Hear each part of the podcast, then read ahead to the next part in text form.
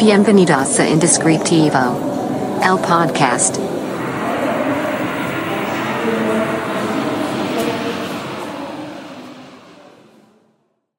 Hola, bienvenido a este nuevo episodio de tu podcast Indescriptivo.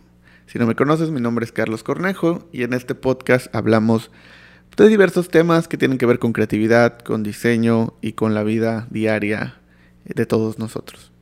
Eh, en el capítulo del día de hoy, un episodio más eh, de este nuevo de esta nueva temporada, aunque no le cambiamos de temporada, pero pues vamos a, vamos a llamarlo así, después del el break que nos dimos eh, no planeado. vamos a hablar de un tema que creo que me atrevería a decir que es de los temas más importantes, o por lo menos para mí está en el top 3, top 5 eh, de los temas clave para cualquier persona en general, para cualquier persona, pero si hablamos de alguien que está emprendiendo un negocio, eh, sea cual sea, del giro, del estilo, del que sea, creo que esto es eh, de las cosas más importantes que tiene que considerar. El día de hoy vamos a hablar de la relación con el dinero. Así que si quieres saber un poco más de esto, quédate a escuchar este episodio. Eh, y, como ya saben, eh, quiero recomendar a Café Relato, el patrocinador oficial de este podcast. Síganlos como Café Relato en Instagram, en Facebook y si están en Mérida pueden visitar alguna de sus sucursales.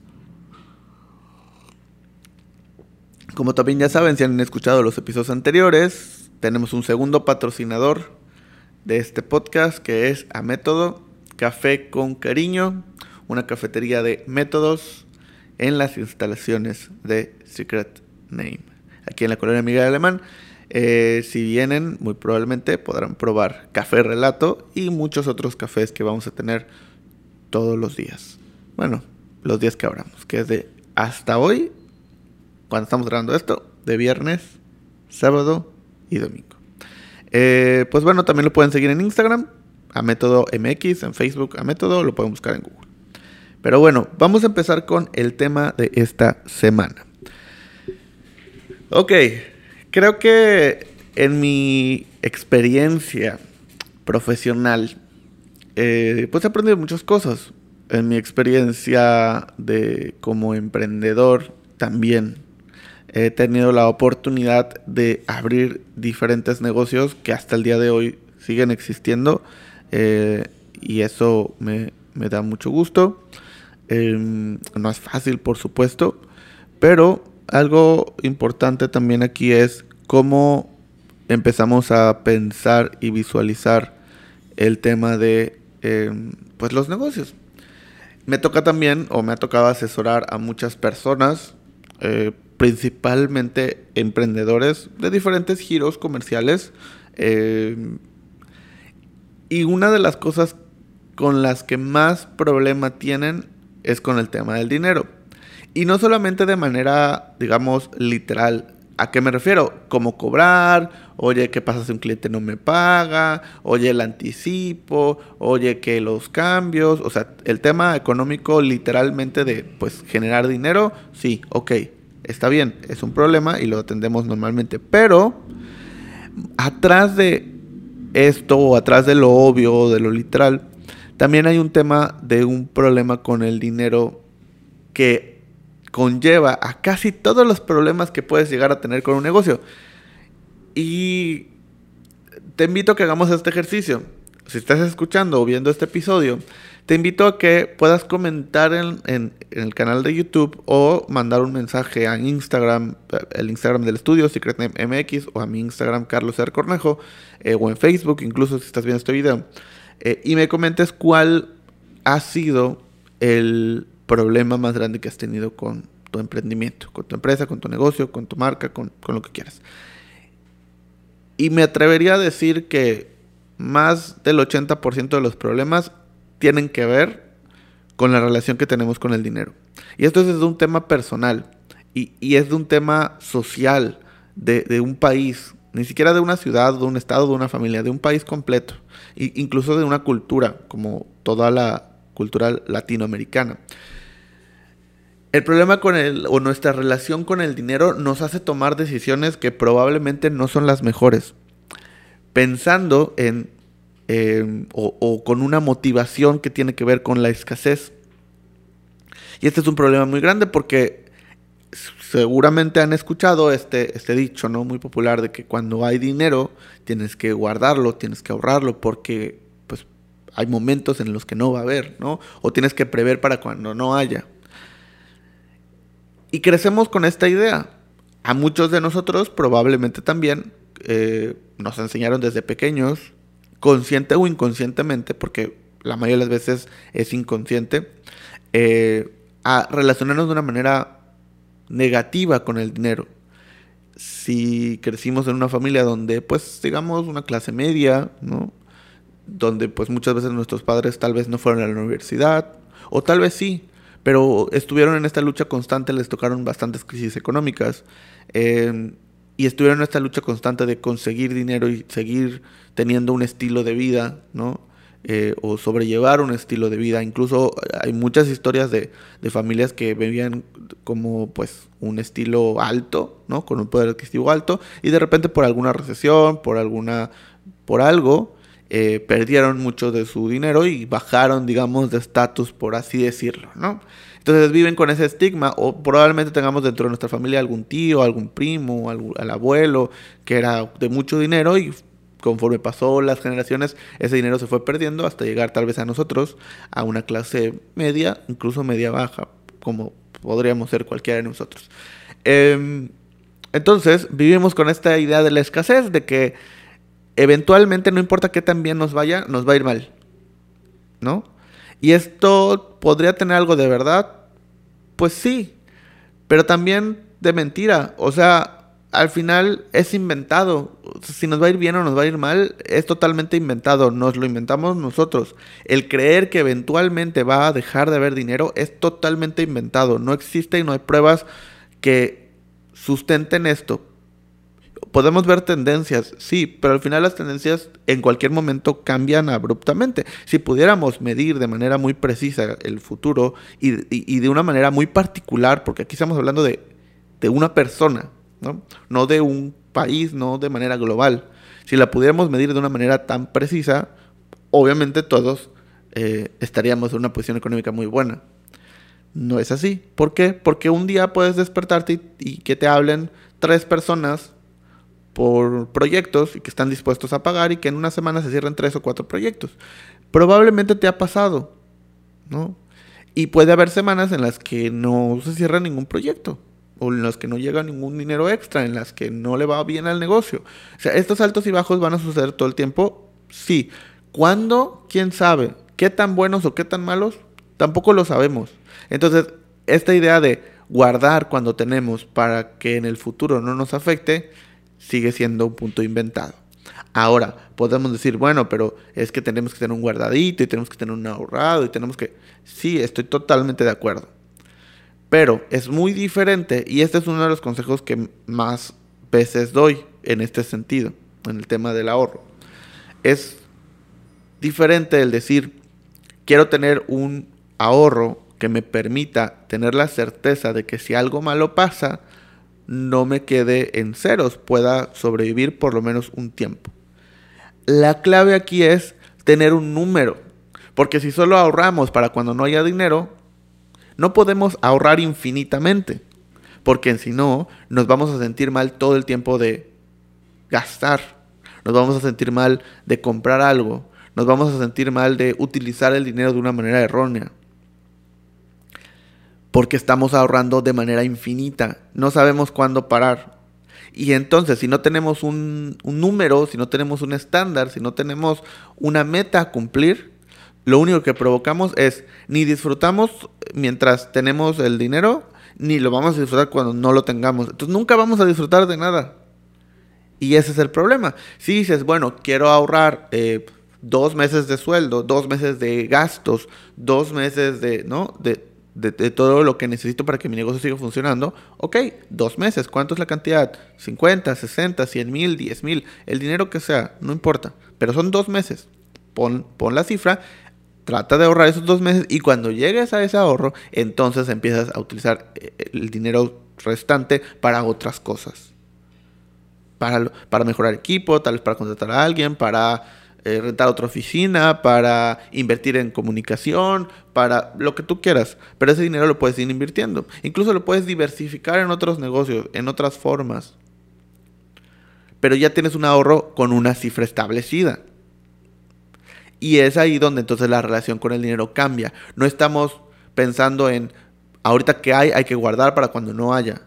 No, estamos pensando en, vamos a tener un seguro, ¿no? Por cualquier eventualidad. Y entonces ya lo tengo, estoy protegido, fin. El punto es ese.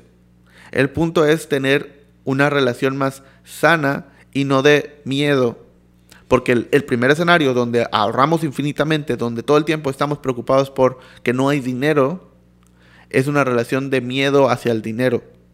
Es, es que no hay, es que se me va a acabar, es que ahorita que me va bien, pues necesito guardar porque cuando me vaya mal, tengo miedo todo el tiempo de tener o de no tener dinero. Porque incluso hay personas, y probablemente te ha pasado, como cualquier persona, el hecho de que cuando tienes mucho dinero, también tienes miedo, tienes miedo de perderlo. No sabes dónde ponerlo, no sabes dónde ahorrarlo, no sabes dónde utilizarlo, no sabes cuál es la mejor manera. Y entonces vives todo el tiempo sufriendo por tener dinero. Y cuando no lo tienes, lo mismo, vives todo el tiempo sufriendo porque no tienes dinero. Esa relación es la que está mal y te hace tomar decisiones en tu persona, en tu negocio, en tu entorno, en tu familia, que se vuelven decisiones por miedo. Por miedo. Y ese es el problema. Si cambiamos ese chip y empezamos a pensar de otra manera y nuestra relación con el dinero empieza a cambiar con tips muy sencillos que quiero darte y proporcionarte y poner sobre la mesa. Los puedes seguir si quieres o no. Pero si lo sigues, cuéntame si te funcionaron o no. Eh, si cambiamos ese chip y si cambiamos la forma en la que vemos nuestra relación con el dinero, te prometo que las decisiones van a seguir siendo decisiones con miedo. Vas a seguir teniendo miedo de perder el dinero, tal vez. Pero las decisiones van a estar mucho más pensadas y van a ser a pesar de tener miedo pero no las vas a estar haciendo o tomando con esa motivación del temor.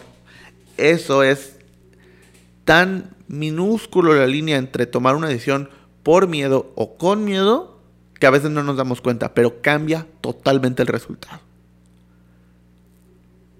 Tip número uno, como bien te decía, ponte una cifra, cuánto quieres ahorrar en tu negocio, en tu persona, cuando llegues a esa cifra, respétala.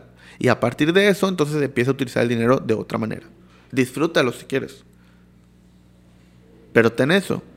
Ten una cifra. Punto número dos. O tip número dos. Para mejorar la relación con el dinero. No te concentres en, en, el, en la perspectiva de no hay dinero. Concéntrate en cómo conseguir más. No te preocupes por gastar. El consejo aquí no es deja de gastar. El consejo aquí es consigue más dinero. Si, por ejemplo, en tu negocio necesitas nuevas sillas, porque las sillas que tienes ya están rotas o son antiguas o las conseguiste de segunda mano, lo que sea, y quieres nuevas sillas, ok, haz un presupuesto. ¿Cuánto necesitas? ¿Qué cantidad de dinero necesitas para conseguir esas sillas? Va, ya lo tienes. ¿no? Cotízalo, aunque no lo compres en ese momento, pero ya tienes la cifra, ya tienes una meta. Y ahora intenta generar ese dinero, o por lo menos un porcentaje de ese dinero, con una forma diferente de ingresos, que salga del mismo negocio. No sé, si tú eh, eres un restaurante, ¿no? Supongamos, dices, bueno, ¿cómo generar una fuente diferente de ingresos? Pues tal vez puedes producir cierta merch, tal vez puedes producir ciertos ah, artículos que puedes vender, ¿no? Puedes hacer una tarjeta de regalo, puedes hacer paquetes, puedes hacer cenas, puedes hacer cosas que normalmente no tenías y que va a provocar un ingreso extra de dinero. Y ese dinero extra lo utilizas para comprar nuevas sillas, por ejemplo. ¿no? ¿Cuánto te va a tomar hacerlo? Pues no lo sé, tal vez te tome un mes, tal vez te tome seis meses, tal vez te tome un año, pero vas poco a poco juntando ese dinero extra para comprar cosas extra, porque las sillas siguen sirviendo. Obviamente si las sillas ya no sirven, pues las tienes que cambiar, pero siguen, si siguen sirviendo y las quieres remodelar, ese es el camino más seguro para hacerlo. Si tienes un estudio eh, de diseño y quieres contratar a alguien más, a una persona nueva, que este es el tip 3, eh, no contrates a alguien que te solucione las cosas que tú tienes que hacer contrata a alguien que pueda hacer esa tarea específica que tú haces, que tú ya sabes hacer, pensando en cómo ese tiempo que tú invertías en hacer esa tarea, la vas a invertir en hacer otra cosa que te va a generar dinero extra.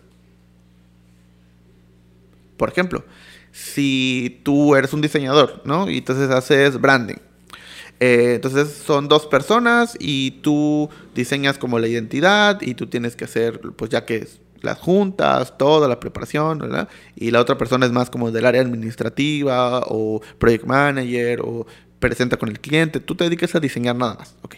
Diseñas, eh, terminas eh, la identidad, ya la aprueban todos los cambios y ahora tienes que hacer todos los archivos de salida, o sea, todos tus archivos que se le van a entregar al cliente. Y eso pues toma bastante tiempo. Tiempo que es ya no tiene que ver con tal vez tanto con, el talento que le vas a poner o con las ideas, es algo mecánico y es parte del proceso. ¿Ok? ¿Qué podemos hacer? Podemos tener a alguien o contratar a alguien que haga esa parte, ¿no? En lo que aprende y poco a poco va, le vas enseñando a hacer la otra parte también, pero primero puede empezar con eso, ¿no? Para que vea cómo se utiliza, qué se hace, cómo se hace, todo. Lo contratas para eso. Pero ahora, el chiste es, me van a sobrar, no sé, un día de trabajo. Un día que le dedicaba a eso, ya no lo voy a tener porque ahora voy a tener a alguien que lo hace. El punto no aquí es, bueno, pues tengo un día libre, ya lo puedo tomar más relax, no, es con ese día extra, ¿qué vas a hacer tú para que tu negocio genere un ingreso adicional?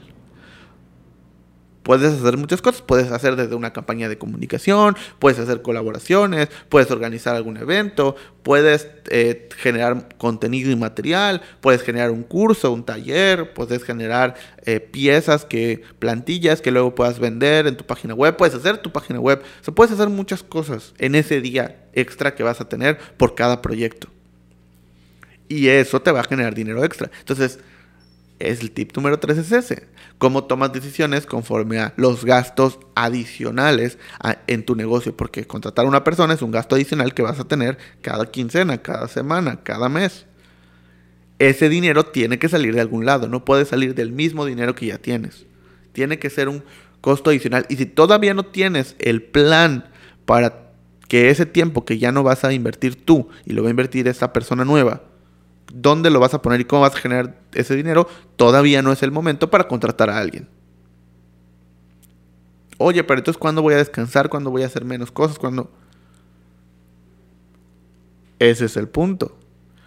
No se trata de hacer menos, sino se trata de hacer lo mismo con el tiempo que tienes. Ahora, si esto le estás invirtiendo 14 horas en lugar de 8, ahí hay algo que está mal dentro de la planeación. Y tampoco es momento de contratar a alguien. Lo primero que tienes que hacer es estar dentro de esas ocho horas laborales. Primero, lograr estar dentro de esas ocho. Para que entonces cuando contrates a alguien, ese alguien no tenga que trabajar 14 horas. Porque no lo va a hacer.